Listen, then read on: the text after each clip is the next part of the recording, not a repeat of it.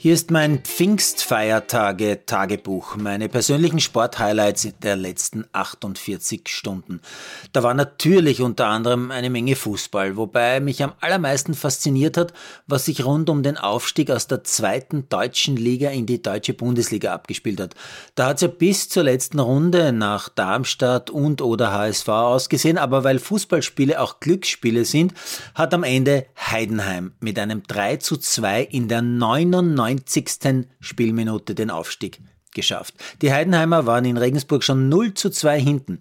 Der HSV hat nach einem 1-0 in Sandhausen schon gejubelt. Aber alles zu früh, denn in Regensburg kann ein Spiel eben auch 99 Minuten dauern. Sehr nett finde ich, dass Eileen Campbell zur Spielerin der Saison in der Planet Pure Bundesliga gewählt worden ist, von Trainerinnen und Sportdirektorinnen. Die gebürtige Feldkircherin mit britischen Wurzeln vom Liga dritten Altach Vorderland gewinnt dieses Ranking vor Vereinskollegin Linda Natter. Ja, ja, die Vorarlbergerinnen können kicken. Geschwitzt habe ich beim Eishockey-WM-Finale, aber zum Glück hat Kanada gegen Deutschland dann doch noch deutlich mit 5 zu 2 gewonnen. Gut so, denn sonst würden die rund ja, 300.000 Deutschen, die in Österreich leben, nicht nur über Fußball, Handball, Volleyball und Basketball alles besser wissen, sondern auch noch über Eishockey. Sehr gefreut hat mich der Sieg von Sebastian Ofner bei den French Open. Ofi hat nach drei Runden harter Quali, also auch in der ersten Hauptrunde gegen den Amerikaner Cressy, in nur drei Sätzen gewonnen. Julia Grabherr halte ich auch die Daumen, die spielt Dienstagmittag ihr Erstrundenmatch gegen die Niederländerin Russ. Und ja, Team hat auch gespielt, in fünf Sätzen verloren, aber über den berichten eh seit Wochen täglich alle. Da schaue ich lieber auf die, die nur als Randnotiz vorkommen.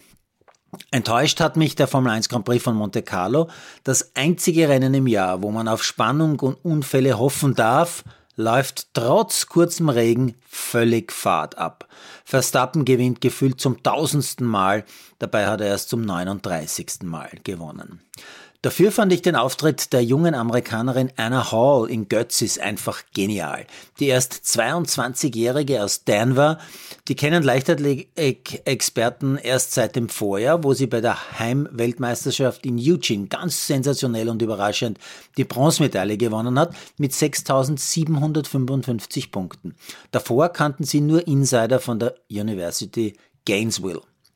Ja, und am Wochenende knallt Hall in Götzi seinen Simkampf hin, der am Ende fast die magische 7000 Punkte knacken lässt. Mit 6988 Punkten gewinnt Hall in Götzis.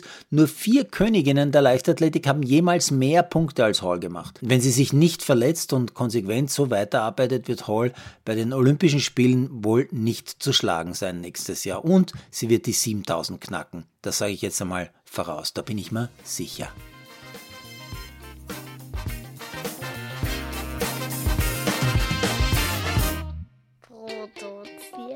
Malderino Jesus.